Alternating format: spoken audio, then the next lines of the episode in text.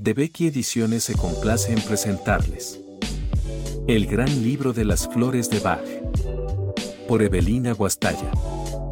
Alguna vez en nuestra vida habremos sentido como desde múltiples instancias se nos conmina a profundizar en la conciencia de nosotros mismos, en esa interioridad a la que se accede a través de una comunicación silenciosa con nuestra propia alma. Los maestros espirituales parecen coincidir en esta verdad tan difícil de comprender y de aceptar por la mayoría de los occidentales. Y aún así, si fuéramos más conscientes de que cada uno de nosotros está hecho en la misma medida de psique y de cuerpo, soma, la búsqueda de la armonía interior resultaría mucho más fácil. De hecho, el estado de ánimo negativo es una de las causas más frecuentes de malestar. No es casual que una misma persona enferme de manera recurrente, dado que la medicina moderna parece concentrarse antes en los síntomas que en las causas de los trastornos.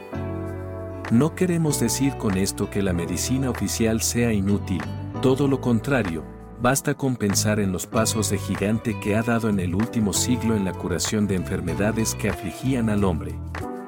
Pero, bien pensado, tal vez por ello ha llegado la hora de interesarnos también por nuestra parte espiritual.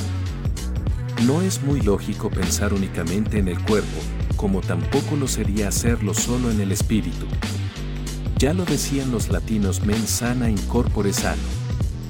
Es oportuno reflexionar sobre el hecho de que, si se afronta el problema de salud no solo desde una perspectiva funcional, sino aplicando una óptica más completa, holística, justamente, se puede obtener un mayor equilibrio y mantenerlo en el tiempo.